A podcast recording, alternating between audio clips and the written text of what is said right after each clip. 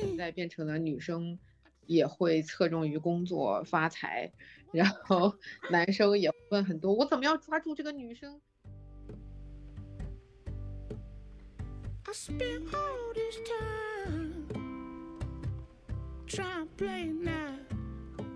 哦，是的，所以我每一个老板都在离职的时候跟我说：“你真的要走吗？”没有必要吧，我们可以再商量一下。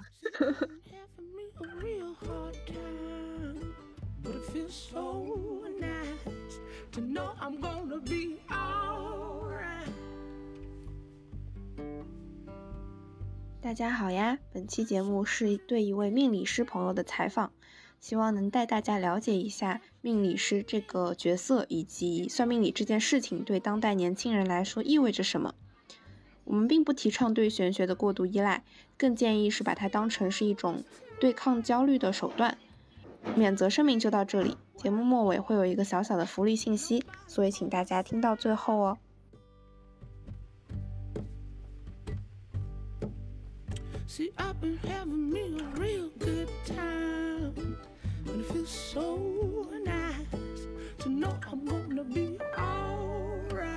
大家好呀，欢迎来到本期今日谈，我是阿树。本期是一期关于命理咨询的圆桌夜聊。我们邀请到了斜杠命理师图图，呃，图图方便给大家打个招呼吗？Hello，我是图图，大家好。嗯，然后还有我们今日实习的小伙伴代表，现在在香港中文大学读心理学的咪咪。Hello，大家好，我是咪咪。以及我们的主播雨诗。Hello，大家好。你为什么听起来这么睡意朦胧？因为我现在这边是早上 八点，我们的主播雨诗因为已经因为时差问题很长时间没有跟大家见面了。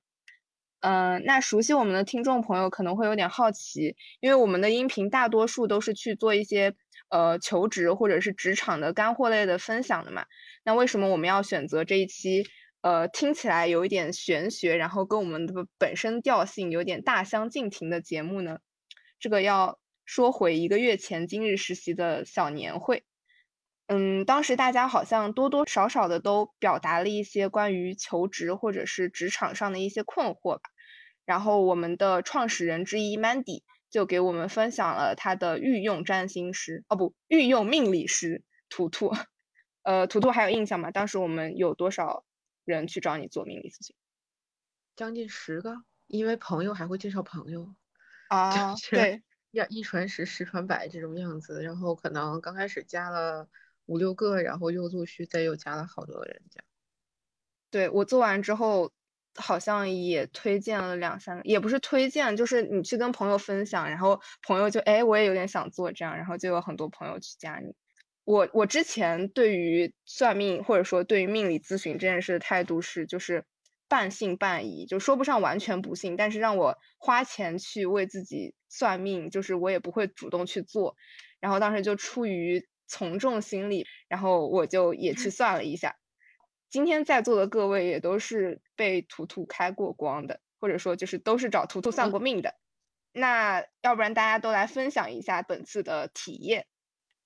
好呀，好呀，我觉得最神奇的一点就是。图图帮我算了挺多，就是我适合做的事情和我不太适合做的事情，然后我发现他都和我本身就是已经做出的。关于这个事情的一个人生的选择是符合的。就举个例子来讲，嗯，图图跟我说不要去北方，嗯，一定要待在南方。然后我就想了一下，我之前在北京待过，然后在香港待了很久，我发现我真的一点都不喜欢北京的生活。然后就之后也会应该会继续待在深圳呀之类的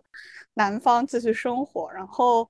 嗯，差不多，这是我觉得很神奇的一个点，就是让我开始想说，嗯，命理这件事情到底是说它会给我们对于未来的指引，还是说很多事情已经在我命中注定了，我在冥冥之中已经根据命运给我的指引，走向了一条可能还不错的道路，是，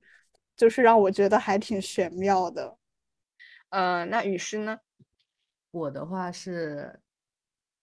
当时图图是说了一个。关于健康的问题，然后我觉得是一个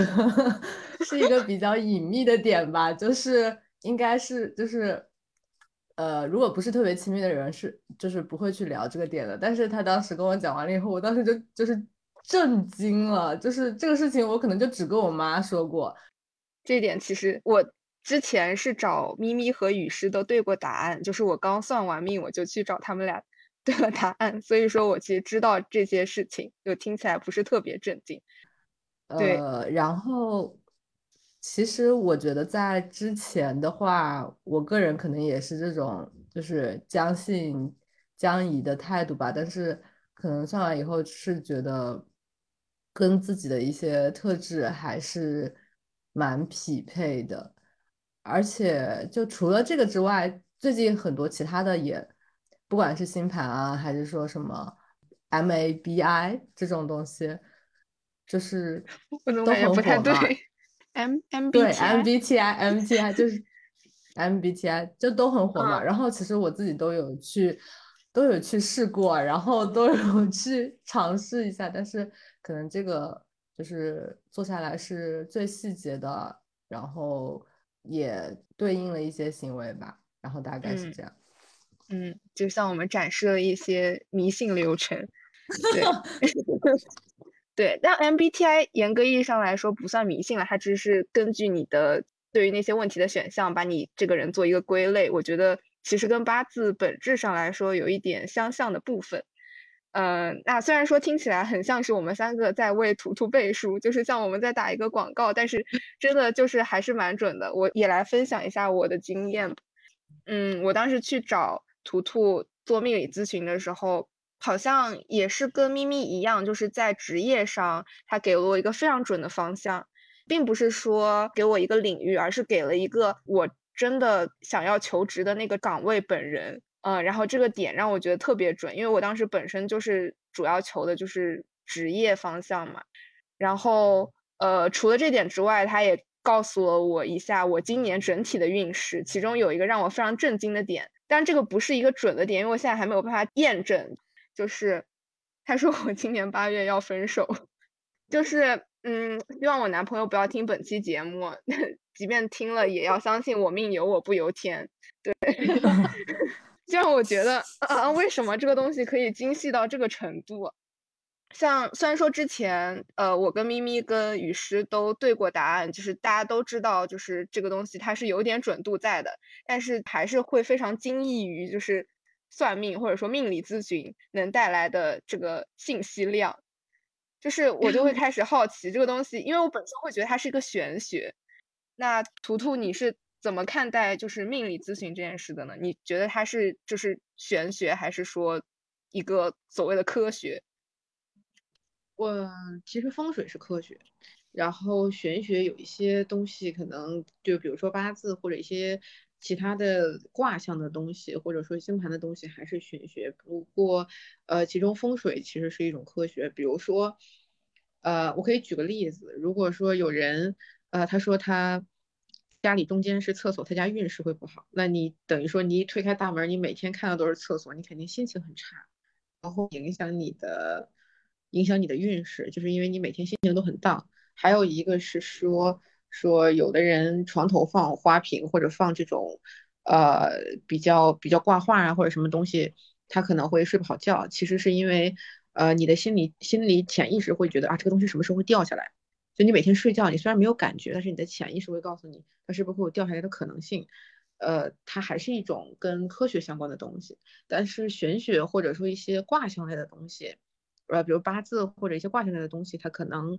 还是跟一些命理那些比较悬而未知的东西相关。那还有就是八字或者说星盘一些东西，它可能也是一种概率学，就是大部分人是怎么样的？比如说 A 加 B 就是这个项，C 加 D 就是那个项，那 A 加 C 加 D 就是另外一个项，就只是说看你熟能生巧的一个一个方式而已。所以。我这么听下来，你是都学过吗？就是包括八字、星盘跟风水。呃，其实它大概你可以大概理解为它是两个派系，比如说，呃，比如说卦象，八字、风水，还有一些中国相关的东西，它肯定是都互通的。就是你学一类，它另一类即使没学，你也会稍微懂一点的，因为它都是类似的。那比如说你学星盘，然后星盘的骰子，然后还有呃他们塔罗牌，他们肯定是一派的，因为呃你只要学了一点其他的，你大概也是需要了解的。但呃我是学了有小学一点星盘，所以我大概了解一些西方的东西，但是我主要还是在东方这边。啊，那你当时为什么会去选择就是东方的，而没有选择星盘？你是觉得八字就是这些东方的东西更准确吗？可能首先作为中国人来说，先入为主，就是你从小家里会潜移默化的，那就是首先风水。大家就算不呃不相信命理的人，也都会去呃咨询一些风水类的东西。就是家里，我觉得中国人家庭潜移默化都会有的，所以我会先接触的东西是呃。就是中东方类的东西，那西方类的东西是因为长大大家星座啊星盘说多了之后，我才会去想去学习的。啊，所以说那平时嗯，比如你算了星盘之后，会去用星座验算一下这。呃，就是算了八字之后用星盘验算一下这样。对，呃，不会。其实我觉得东西方它的测算方式跟它整个两种人的思想模式有很大的区别。东方的呃东西很多是结果论，然后西方也是相信人定胜天的。可以给你举个例子，东方的东西就告诉你说，呃，这人今天得死，嗯，但是知道你是今天因为出了什么事情，你是不是心情很低落，然后你今天是不是很想有自杀的想法，或者是你这个坎儿就过不去了，呃，就就举一个举一个很极端的例子，但是它是一种结果论，它只是告诉你这段时间就是不好。没有理由就是不好，你可能会发生一系列的事情，但是西方不是，西方会告诉你说，你这段时间可能会遭遇感情波折、心情类的东西，你可能会有呃什么什么什么什么样的心情，比如说什么东西授课啦，或者怎么样导致你的心情抑郁，然后呢，你至于会不会发生到极端的这样的一个情形，你的结果是怎么样，你要不要调节你的心情是你来定的，最终要不要走那个结果，所以就是东西方呃可能。就是思维模式的区别，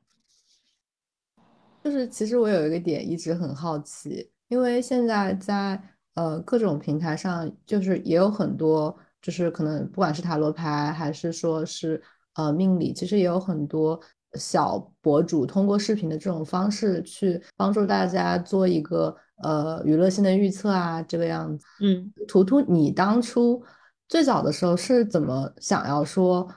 呃，就下定决心了，我要开始来学这个，然后呃，又是什么时候说我可以通过这个去呃，就是正正式的，就是不仅仅是帮自己算，可能也可以帮呃别人去做一个这个玄学的咨询。啊，我觉得这件事情首先分为两点，第一个就是先先说怎么入门的这件事儿。那当然就是入门，你肯定都是有一个契机啊，即使你命里能挣到这份钱，但是你肯定都是有一个契机。那我的契机主要分为两点。第一个是我自己的八字非常难懂，非常难懂，就是一般的人可能是看不透的。那一旦你会有这样的情形的时候，你就会想去学习，就是说想看透自己未来发展方向。因为呃，我自己的那个盘拿出来，可能是就一千个人心里一千个哈姆雷特，就是大概这种感觉吧。那你就想，那我怎么他他怎么就这么难懂呢？那就要不要自己学一下？这是我刚开始的一个兴趣点。那第二个点是，呃，其实很多人去学玄学相关的东西，都是因为感情，因为感情可以预测对方的心啊、对方的运势啊、你跟他的关系啊等等。那我当时也是恰巧出现了这样的一个人，促使我去把这件事情、学习这件事情、有兴趣的这件事情提上了日程，然后去开始彻底进行学习的。那我是什么时候开始去把它作为我的副业的这样一个状态是？呃，就是你在学习的过程中，你需要大量的案例，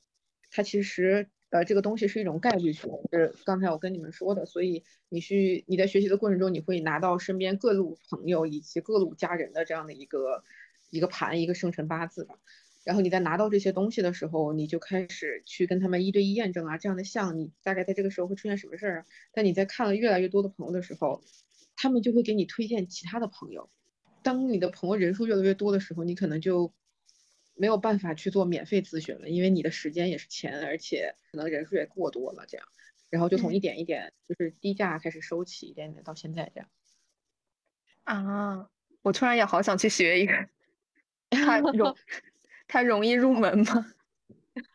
我觉得还是容易的，就是呃，可能基本的卦象类的东西会比较容易入门，然后之后可能是星盘或者八字或者紫微这种比较全盘类的东西，那个可能需要背一下。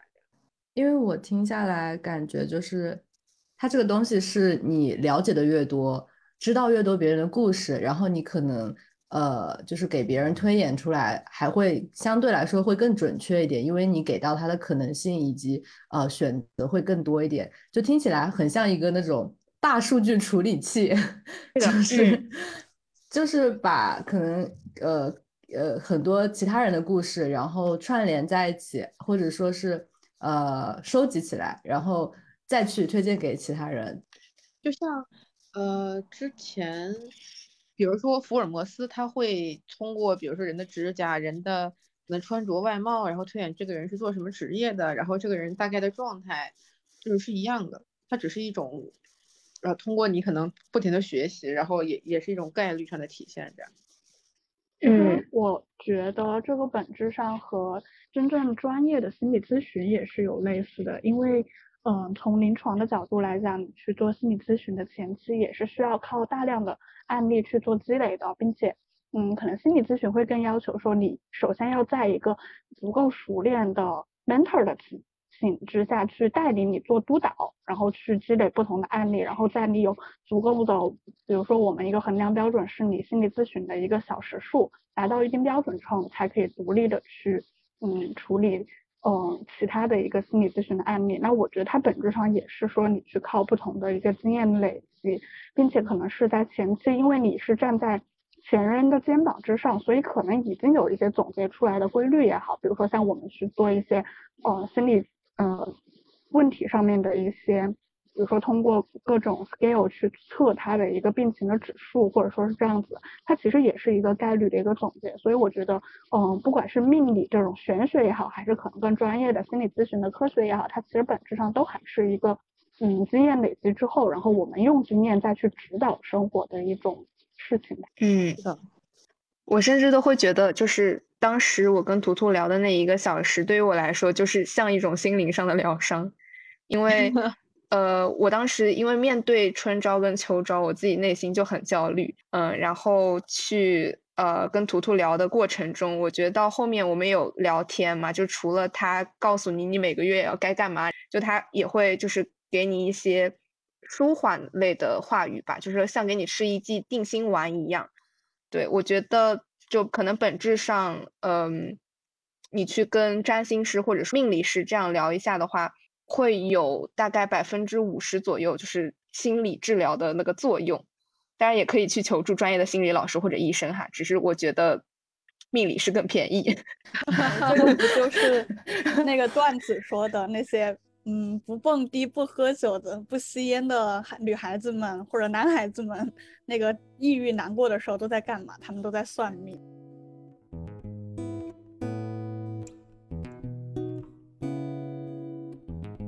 我有一个朋友，然后他之前可能就是在 gap year 的时候，真的是整个人情绪非常 down。完了以后，他可能自己也就是对于选择，因为当时正好是疫疫情，然后他就。也不知道是选择继续留学呢，还是说就是回自己家里考公务员这样，整个人就是有一种那种前途未知的这种感觉。当时他就是真的是疯狂，就是不管是在自己的县城，还是说在就是网上，还还是去找那种什么桥洞下的老大爷这种，就是疯各种形式的，就是占卜啊，然后去做命理啊，去做这种咨询啊。我觉得是对他当时的情绪有一定的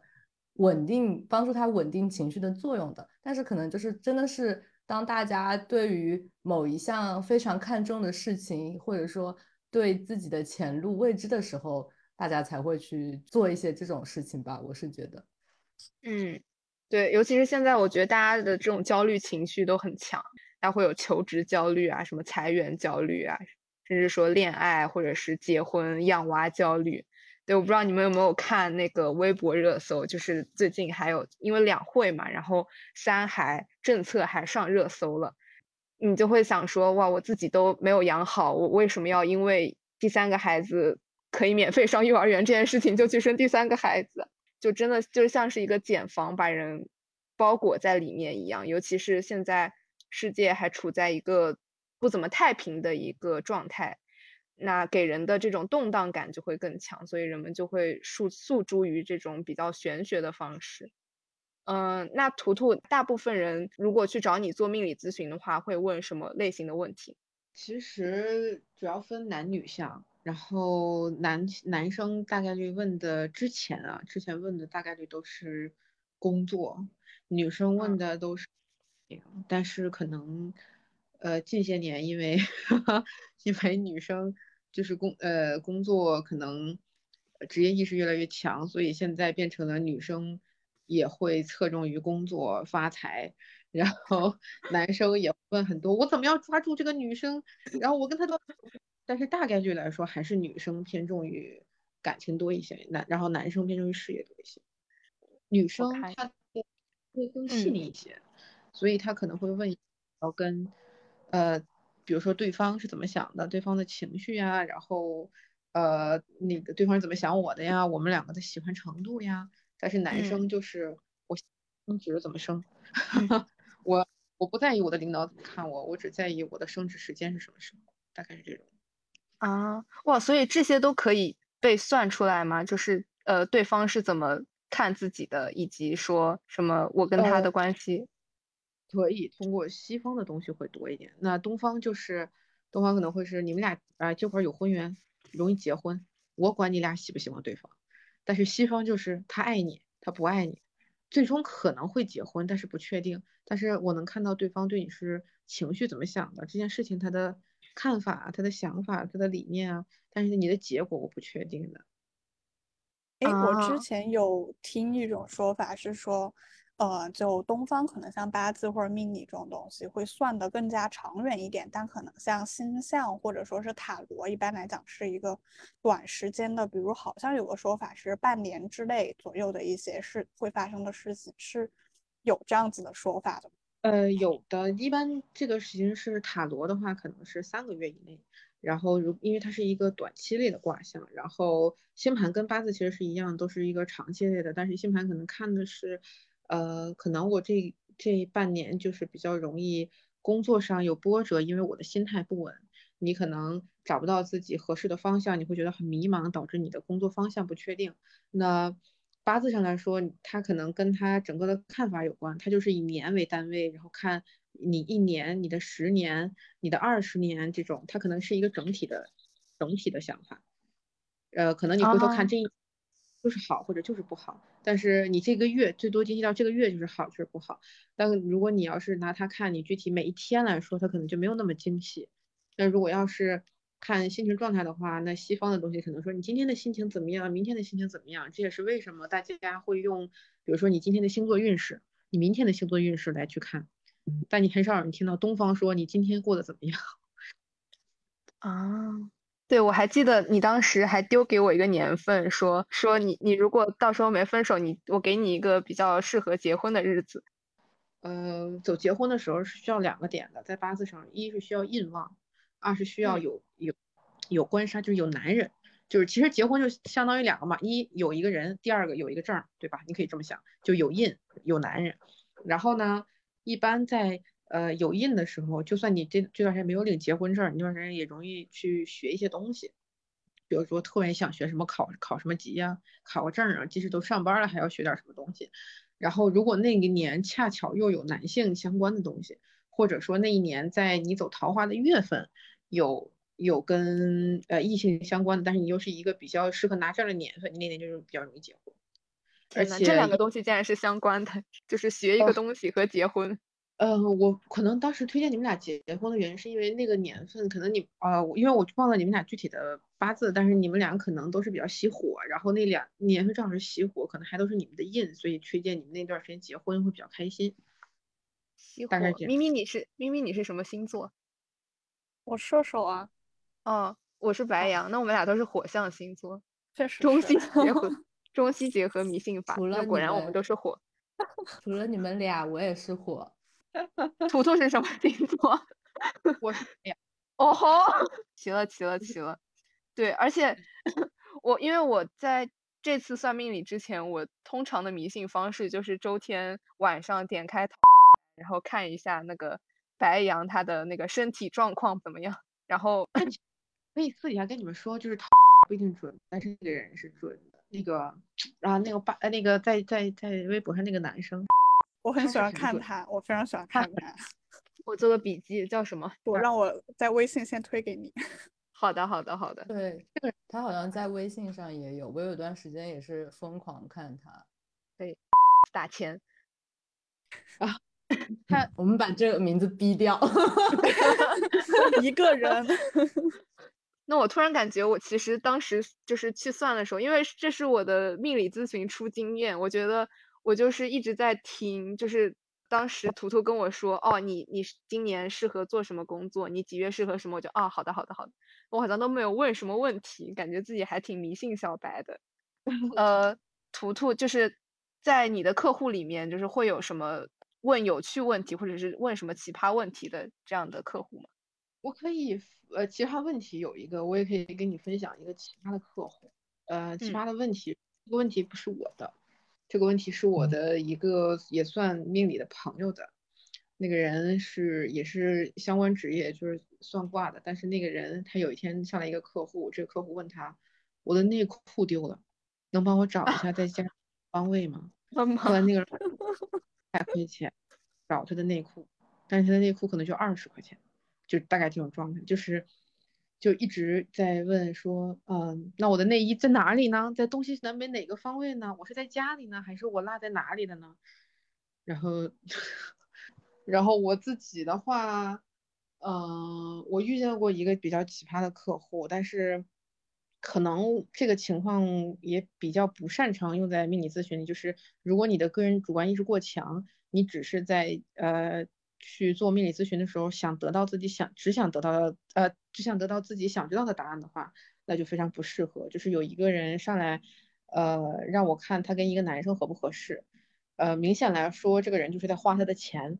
我也不嗯能直接说说大概这是也这样的一个情况，而且但是前提是这个男生并不是一个坏人，然后我就大概委婉的说了一下，他可能对你没有那么的喜欢，但这个人就直接问了我一句，那他现在对我是不是热情似火？什么？就是我是我就是我只是委婉的表达一下，他可能没有那么喜欢你，就是对你有一些好感，但是并没有达到喜欢的程度。那这个人现在对我是不是就热情似火？你没有否定，那他就是热情似火。我说，嗯，你可能理解有一点偏差，但是我的我的解释是，呃，我觉得你是不是给他花了很多金钱上的东西呀？呃，你是不是对他付出了很多？他说是啊，那他对我是不是热情似火？就我那天晚上 到了无数次的热情似火这个这个字，但是 刻入骨髓的名四个字。对，超级深，热情似火，就是他的主观意识就是，我只希望得到这个男生喜欢我的答案，他听不进去任何其他的评判，所以这个就嗯导致我可能会有凑出来很多的笑话这样。我觉得其实，嗯，就是心理学上有一个大家可能都听说过的名词或者一种理论，就是 confirmation bias，我们称之为那个证实偏差。其实就是人们会很倾向于去选择相信他们已经相信的事物，或者说是，嗯，他们会根据他们自自己想要得到的答案去选择性的接受，并且去阐释，甚至说是去影响别人，想让别人也相信他们已经相信的东西。就是其实这个就是你自己的一个既有的观念，已经影响到你的嗯短期的认知或者说是行为了。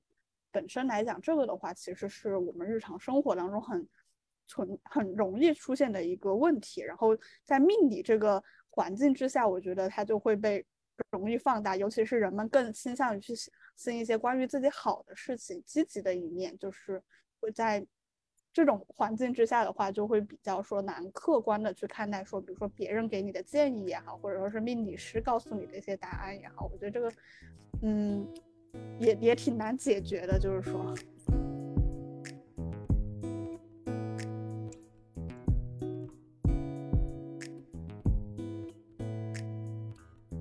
呃，很多去做咨询，其实是只是想得到，就像，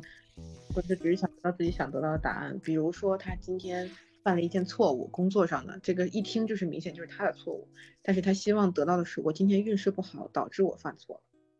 但不是这件事情不是我，把这个呃归咎于自己的命势。这个人，对，就是他归咎于一个别的，他心里可能会更加舒服一点。那比如说我跟这个人分手了，只是因为我当时并没有走到婚缘上，所以我才犯了这样的错，所以我才会这样。那比如说我是一个擅长出轨的人，那我就你就是这么写的，所以我才出轨了。所以他会，他跟你聊天的时候，你会听到很多，呃，就是侧面你想他想听到的东西，他非常明显。那你要不要告诉这个答案，或者说他的命里真的是不是这样的？那可能就是要斟酌一下这么说的。大家可能都不太愿意听自己不愿不想听的东西，就即便不是一次命理咨询，即便是我的闺蜜跟我分享她新遇到的男生，我觉得他不太行，她可能也不愿意相信。我补充一点点，因为其实这个也有一定的心理学现象的解释。我们把这种现象呢称之为就是 self-serving bias，就是自利性的偏差。人们会倾向于把关于自己好的事情归结于是我厉害，是我能干，是我能力超级棒。然后如果说是自己发生的不好的事情，都会归结为哦，我今天运气不好，我今天。天气不好，今天有其他的什么运势影响了我？那其实这个来讲，对于嗯人本身去做一个归因来讲，是很容易出现谬误的。所以其实我比较好奇的，反而是就是因为刚刚图图说，那对于这种客户，我们到底要怎么去应对他？是怎么样去给他们一个回复呢？呃，首先当然还是要看他自己的状态，然后。呃，但是我大部分的时候是不会顺着对方说的，但是有很多人很多命理是会顺着对方说，告诉对方的想要的答案，然后他们可能就会轻松打多少钱给你。但是首先我还是可能做这一行还是会相信有报应的，那我不能说告诉他了我看到的并不是这样的答案，然后这样的因果报应 到到我身上。嗯，我可从侧面去告诉他一些，比如说，那你下次还容易。呃，犯一些类似的错误的时候是在什么时间点？那你在这段时间的时候，你就要很注意，比如说这段时间签合同啊、签文书啊，或者或者工作的时候，你就要多细心一点啊。但是我并不会直接告诉他说，你这件事情就是运势的错，就不是你的错，你不需要反省了。就是我不会直接这么告诉他的，我可能只会侧面的告诉他，下次需要再注意一点，这样。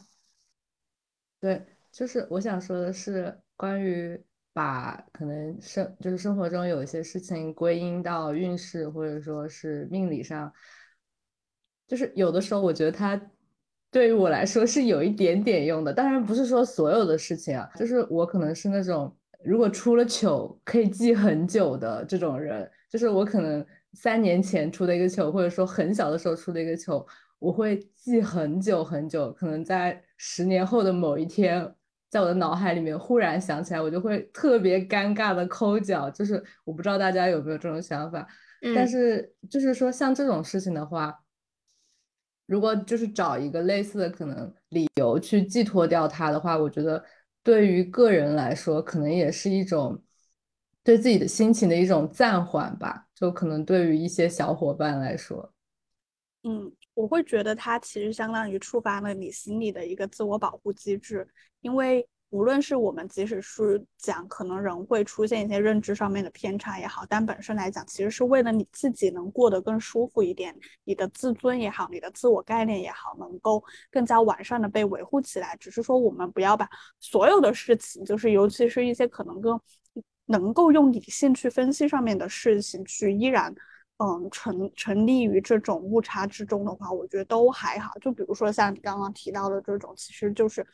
我让自己更舒服一点，我有什么错呢？我没有，对吧？对对对。我还想到了一点，就是如果说我会呃想要去拒绝相信一个结果，它也有可能是因为我不想要让算命或者说命理咨询这件事情给我带来一个不好的心理暗示。好比说，图图当时给我算的内容里面其实不完全是好的。他虽然说跟我说了一些，就是呃。让我很舒适的内容，但是就是肯定也会有一些，嗯，跟我预想不太一致的内容。那我为了避免这部分内容给我带来的错误的心理暗示，那我可能就会选择去拒绝相信它。其实，哎，我比较好奇的是，当你可能听到，就是说去做在听到图图跟你讲说啊，你这个可能怎么怎么怎么样，然后你觉得这个事情就是你不是很希望的发展方向的时候，你当时的第一反应或者说第一在脑海里面印出来的想法是什么？呃，就好比说图图当时跟我说我八月可能要分手这件事情，然后我就。在绝望的沉寂里待了大概两分钟，然后图图就说我今年的就业运势很好，然后我就非常开心，我就好起来了，替换掉了。就是因为我可能当时当下，即便听到了会有点不开心，但是你就会去想说，它不一定是真的，信信好不信坏这种心理吧。嗯，我觉得命理师会有。呃，就是可能它的作用对于人来说有两两点，第一个就是告诉人胜不骄败不馁，就是人可能大运上都有好的跟坏的，你就是会有有顺的时候，有不顺的时候，在你不顺的时候，不要一下子走到极端的路上，然后嗯，提前告诉对方你可能会有什么坎儿。那第二个点就是可能呃，第二个方式就是告诉对方你有这个的时候，你有这个不顺的点的时候，你有什么方式可能去最减轻的去化解掉它。那，呃，如果说有，比如说有感情不顺的时候，呃，跟异性分手的时候，那我们可能，呃，有一个好的解决办法就是异地，或者说，呃，这段时间少见面，然后少联系，或者可能去真的吵了一个架，然后这个相就硬掉了，但这个架可能稍微有点大，然后比如说这段时间工作不太好，那这段时间是不是要细心一点？这段时间可能有一些。身体不适或者破财的点，那我们要不要主动上个淘宝买个东西？就是会把这些不好的项去去提前的硬掉或者化解掉，这样。嗯，我觉得是这样。就是即便对于不幸的人来说，你在自己的那个相显得不太好的时候，你去做一些这种防备工作，其实也是非常有益的。因为即便你不信这个东西，你去做一些防备，总归不是什么坏事。对，是的。那我们在座的三个人其实都，呃，刚被算完都不到一个月，所以说我们还没有办法去印证这个算的内容是否准确。那你有没有 客户过了一段时间之后过来跟你反馈说，哇，你你给我算的某个运势特别准，就是我某个月真的怎么怎么样了这种经历呢？有，经常有，就是比如说我有一个朋友，他本来在外企，然后呢，呃，他可能从来没有想过换工作，因为他也不是在前台部门。他是在中后台部门，就是他换工作频率也并不是非常的高，来，而且他已经到了一个很好的公司。然后我说他那个第二年的那个月份会换工作，他说不可能，因为他还没有熬到三四十岁这种这种阶级，然后他可能也不是很想换。结果他在那个月被他的朋友内推到了另外一个外企，就得到了一个更更好的薪水，这样他就突然换了工作，像这种。但是工作变动上这件事情可能会。呃，如果你不是在这种中后台不容易出差的部门，非常容易应到另外一个事情上，就是你这段时间容易出差，就是可能出了一个呃去换了一个城市，待了几天再回来，然后那个项可能就会应掉了。但如果你要是不是经常频繁变动的呃工作的话，那那段时间就会容易比较容易换那一个工作。So ga，你有通过就是帮自己做命理咨询，或者说帮自己算命，规避掉什么？职业上也好，或者生活上的风险吗？嗯，我觉得风险上来说可能不太好规避。就是你即使知道，但是有的时候你该干的事情还是想干。他就是确，但是他确实会帮我调教一些心情上的不适。比如说，我觉得今天我的心情不太好，那一打开黄历啊，我是这个日子哦，那算了，明天就好了。大概这种，或者这段时间可能状态不是很好，然后我可以大概看哦，什么时候会有转机。那我这段时间是不是要学习，还是我这段时间就是得硬着头皮出去？就是大概是这样的一种调节，就大多数还是心情上的调节。因为如果有一些特别大的坎儿的话，我可能会提前几个月就注意，然后这个这个事情就不会发生。哦，这里可以给听众朋友们说一下，我们今天这期节目录制的缘由，就是我们本身定的是两天之前的周六，然后大概在周五的时候。图图突然说：“嗯，我看了一下黄历，周一好像特别适合录，然后我们就改到了周一。对，然后呃，之前好像我跟你聊天的时候，你还聊到了就是算命理这件事情给自己职业上带来的就是额外的一些帮助，就是好比说在 HR 招人的时候都会需要你的参与。的，就是如果我上一家公司公司，所以。我在进去的时候先问了一下公司有多少人啊，三十三十个人算得过来，那我就告诉 HR 说我不会算命这，但是我在 他有六百个人，我想了一下，我可能算不过来，那就只告诉了我的我的 line manager，就是我会干这件事情，那这件事情就会让我的领导或者说我公司的人知道这件事情之后，呃，可能频繁的找我去做一些帮助，那无论是大的或者小的，可能呃。跟同事关系啊，或者说跟领导关系都会比较好，而且在你他在招募一些新的人的时候，他也需要呃引导你去再去看一些简简历啊什么这样的。嗯，甚至成为了一个奇妙的向上管理小技巧。是的，就是即使你跟这两家公司离职了，但是他们还是会频繁的找你。那你离离职之前，他们找你算命会要钱吗？嗯，不会，我在公司里可能也不会，而且我在公司可能看的也不会特别细。就比如说你是只问我说，那这个人适不适合招进来，我可能看一下老板的，看一下这个人的，还有这个人的人品啊，然后就大概说一下，但是我不会分析那么多，就可能很快就结束了这件事情，我也不会想去真的在公司里收这些费用。啊，如果是你老板，你离职之后，我一定会很伤心。哦，是的，所以我每一个老 板都在离职的时候跟我说：“你真的要走吗？没有必要吧，我们可以再商量一下。” 我越来越想学这个了，竟然成为了一个自己不可代替的原因。啊，哇！没想到变成了一种竞争力啊！我现在我的有一个前领导，如果开比较大的会议的时候，还跟我说：“我明天穿什么颜色的衣服？”天呐，这个也可以推荐的吗？其实，呃，说实话，我觉得颜色对于一个人是有影响的，就是，但是这个影响并不是非常的大。就像，呃，我说你喜欢什么，比如说金木水火土，但是你说你真的穿了一件衣服，或者换了一件内衣，或者戴了一个什么框的眼镜，真的对你影响那么大吗？没有，但是他可能侧面的会告诉这个人说，你今天的运势很利哦，你今天即使发生不好的事情，你也可以轻松过去。我觉得它是一种心灵上的影响。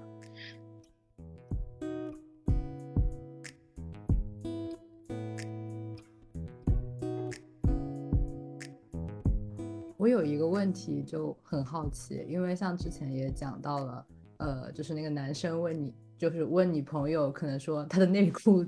内衣在哪里 这个事情，你在和呃你的客户、你的客户沟通的时候，你自己会有没有感觉到，可能在别人看眼中的命理师和你实际工作的命理师有没有什么就是差别，或者说呃外界对于你们就是一些误解的地方？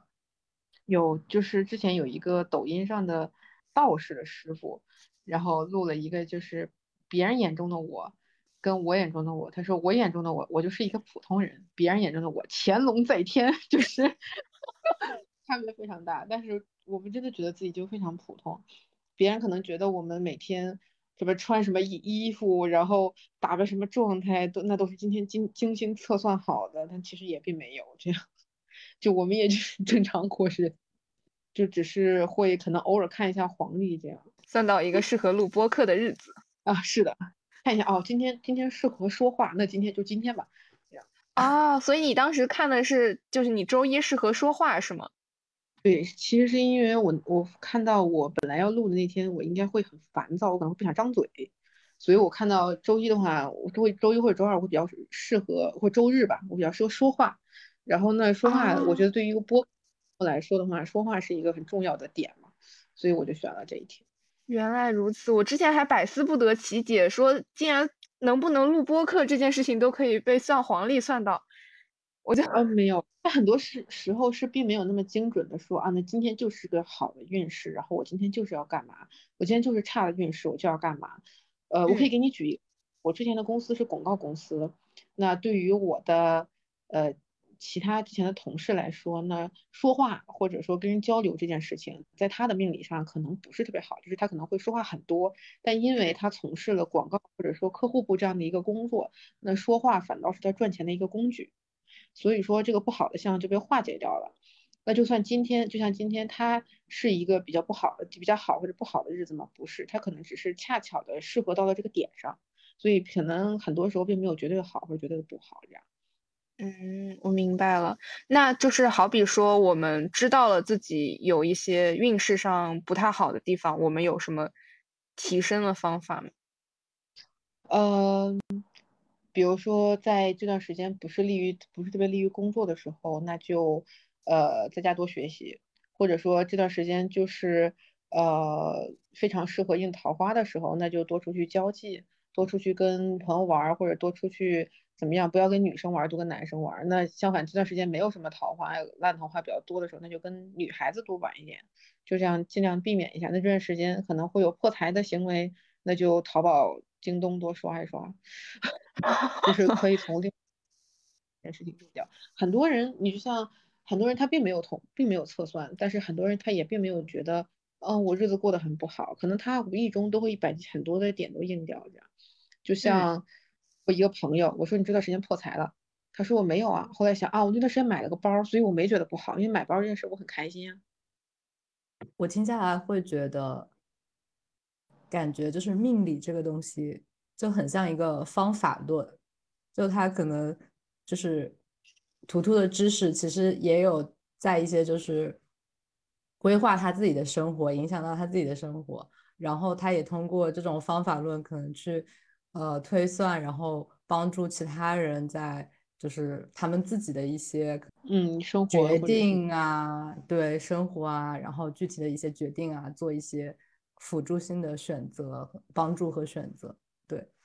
对我我觉得大家其实没有必要把就是命理这件事情看得特别玄学，完全可以把它跟好比说星座呀、那个塔罗呀当成是一种跟焦虑对抗的一种工具吧。感到焦虑的时候，用这种方式，比如说跟命理师聊一聊，心情上会有所缓解。如果注定达成这样的结果，那是不是就有通过一个比较开心的道路 去走到这样的一个结果上？这样，对呀。我就还想到一个比较有意思的点，因为我其实身边还有朋友会看一些八字，但可能不是那么的全面，相当于就是才入门的一些吧。有告诉我过一个说法。或者说是怎么着，就是说好像命理师或者怎么着，如果帮别人看的太多的，就相当于向上天问的答案，那其实会对自己反而会可能有一些负面的影响，是会有这样子吗？还是只是一个说法而已？嗯，这有两个说法，第一个说法可能大家听的更多，就是命算命会算薄。哦，这个啊，我也听过这个。呃，首先我先跟你说这件事情是不对的，因为要是这样的话。那因为算命，每个人看的都是先看自己，就就是 学学习的入门，每个人都是从自己入门的。那每一个每一个会测算的人，他可能 自己就纸薄如纸一般薄，没有，就是你无论是呃通过什么方式去测算，你能知道的答案都是有限的，你都不会知道全盘相相关的事情。那可能不太存在于这些这些呃。就比如说命比纸薄这样的一个理论，呃，这是第一个。第二个就是向上天问答案这件事情，呃，可能如果你要是通过比如说八字或者一些星盘这样的方式，那呃，他学前期所学的东西比较长，就他需要背诵的东西比较长，他需要的知道的东西，他得到的结果也是一种模板化的东西，那可能就不太需要去。呃，在意这些方面，但是如果你真的是求卦方面的东西，就是真的是要靠灵感，需要靠这个人的通灵相关的东西，那可能是要付钱，然后通过把这个东西从上天问卦，呃，问事情这件事情变成一种金钱上的利益上的交换，然后去化解掉这个事情。所以就是为什么有的时候有的卦象是一定要钱的，有然后有的就不一定要这样。哦，神奇。其实之前我真的去问过我的师傅相关这样的问题，所以他们说有一些是一定要要钱的。你还有师傅来的？你怎么你要去算一个了是吗？不是，我不我不想算，我不是想算，我是自从知道这个是一个向上管理小技巧之后，我就很想学，我想增加自己的那个竞争力。那我觉得你可以看一看星盘或者八字类的东西，就是它不只可以。帮你向上管理，你也可以调节自己。但是如果你真的去短期学卦类的东西的话，你可能有会有很大的偏差。那如果你把这个东西放到你跟你领导去管理这件事情的话，可能如果产生大的偏差，这个结果就赖你了，就就可能相反我之前有尝试在小红书上看一些占星相关的内容，但是我发现我看不懂。呃，你可能还是需要从基础去了解入门一下。嗯，我先买点书看看。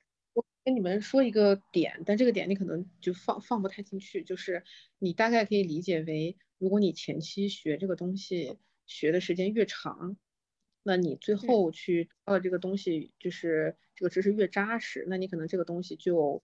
越不需要去进行一些交换。就比如说通灵灵感上的交换，那你如果说这个东西你学的时间越短，你需要的灵感力的越强，那你可能需要交换的成分越大。比如说我去学八字，我可能需要学好几个月我才能入个门儿，我需要背的东西非常多，我真的是需要靠自己的努力去看那些书。那我可能，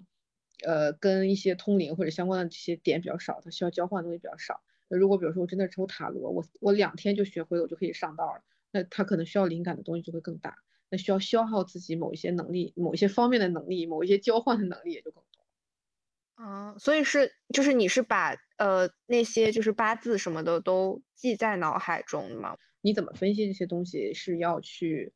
看书、需要学、需要去背。但现代化的科技可以让你把这些东西直接通过电脑八个字列出来。如果我要是靠传统去列这八个字的话，我可能还得查黄历。啊，对，所以我当时对你的想象就是你拿你拿着一种水晶球，然后在那儿施法什么的，然后看我在这儿哦怎么怎么，然后等你说等一下我拿一下我的电脑跟 iPad 的时候，我就有一丝破灭。它没有没有那么玄的，而且这个点就像就像比如说有的人说我卖一些玄学上的手链儿，这个手链可以招财，那个手链可以招桃花，这个手链可以怎么样，这个摆件怎么样。有那么大的作用吗？可能相对也没有那么的大，它是还更多还是一种心理上的。但是就是因为之前图图给我算了，不是说二三月份我有桃花吗？然后 我就把这件事情跟我朋友讲了，然后我朋友说：“哎，我那里有一个应该叫粉水晶吧，还是紫水晶啊？”他说：“我有一个粉水晶的手串。”我说：“我到时候给你。”他说：“我就是靠那个找到男朋友的，我就是戴了那个然后脱单了的。”我以为你说我我那里有一个男生可以介绍给你，有一个粉 水晶。你看，这个就是思维的差异。就是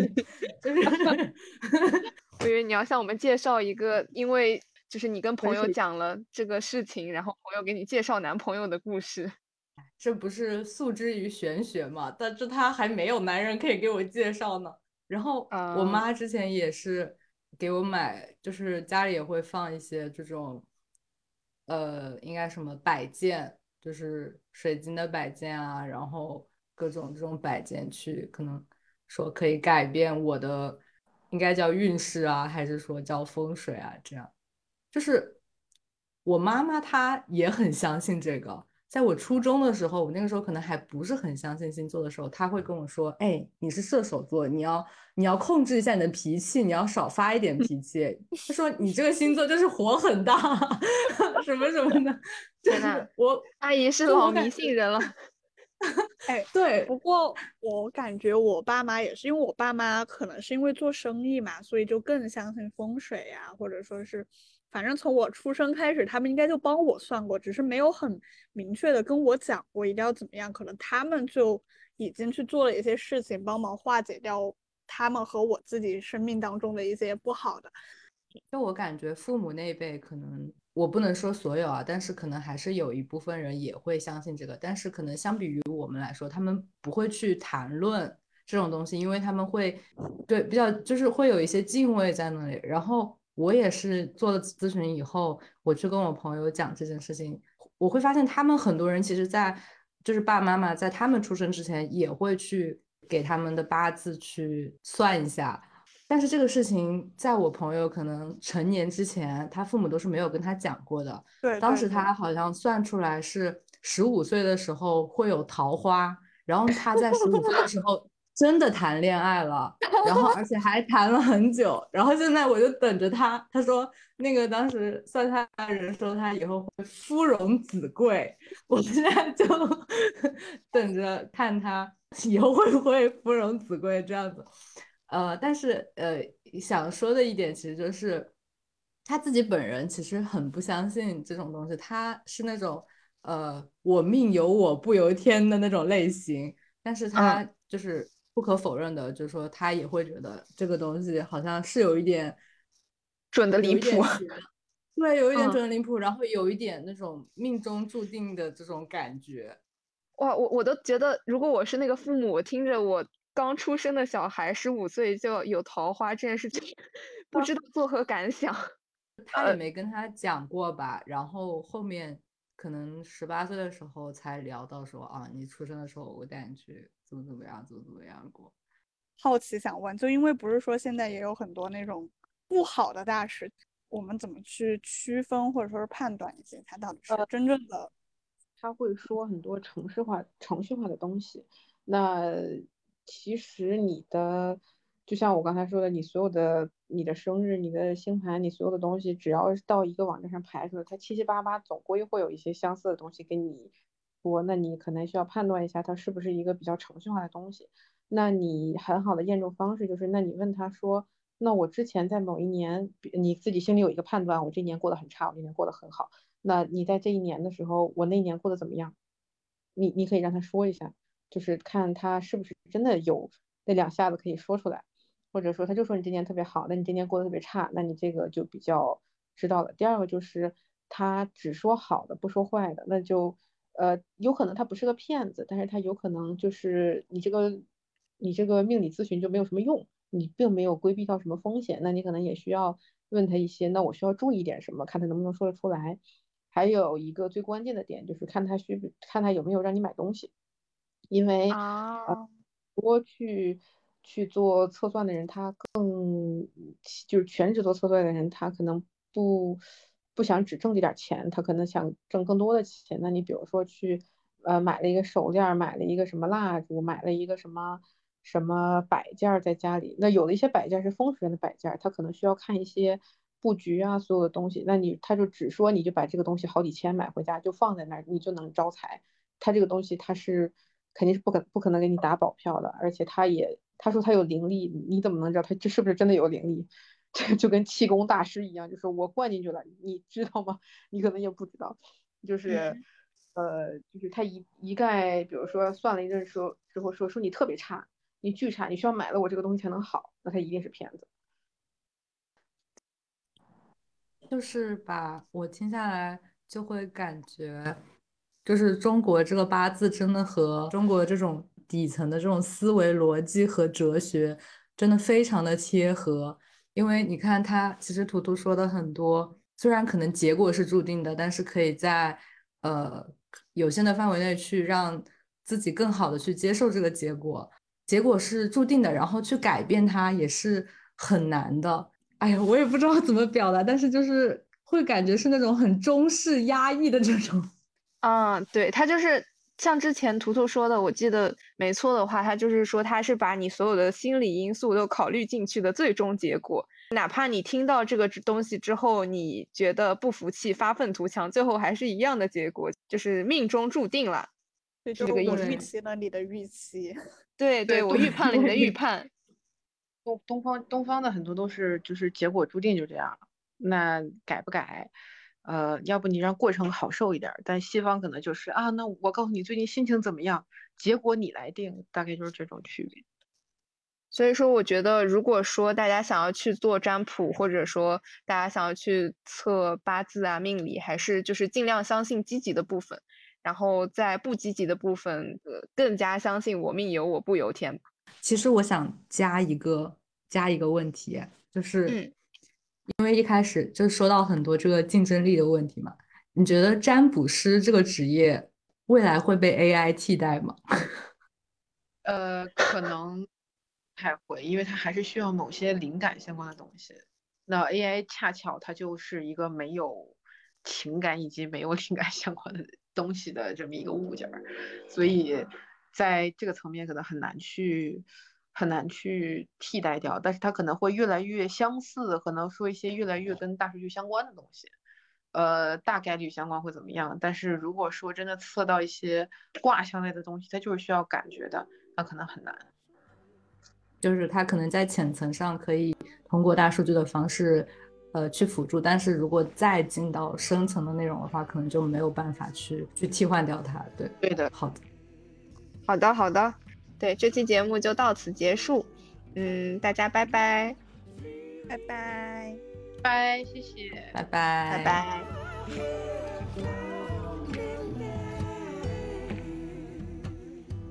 好，咪咪一开始就是在那里补充那个知识，在那里补充 bias 的时候，我觉得他特别像一个就是机器人小精灵。大家好，紧又到了张，你知道吧？我感觉我那段声音在抖。我觉得还好。我觉得还好，觉得还好，就是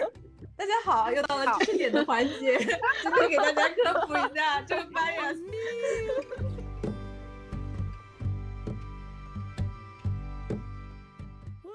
我们邀请到了横杠命理师图图。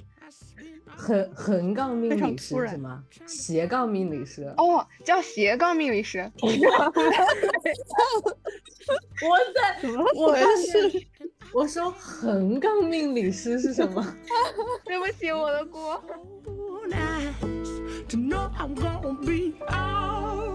完了，我妈回来，我说啊？为什么？这有什么影响吗？就是我觉得在他面前讲这个很羞耻，我们快速结束一下。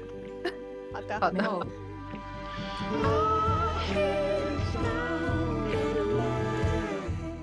到这里，本期节目就真的结束啦。欢迎大家积极留言评论对本期节目的想法，或者你是如何处理生活中因为不确定性而产生的焦虑的。我们将在今日实习公众号与小宇宙的评论区各抽取一位幸运听众，送出图图的命理咨询大礼包。希望你今天也能过得愉快，我们下期再见。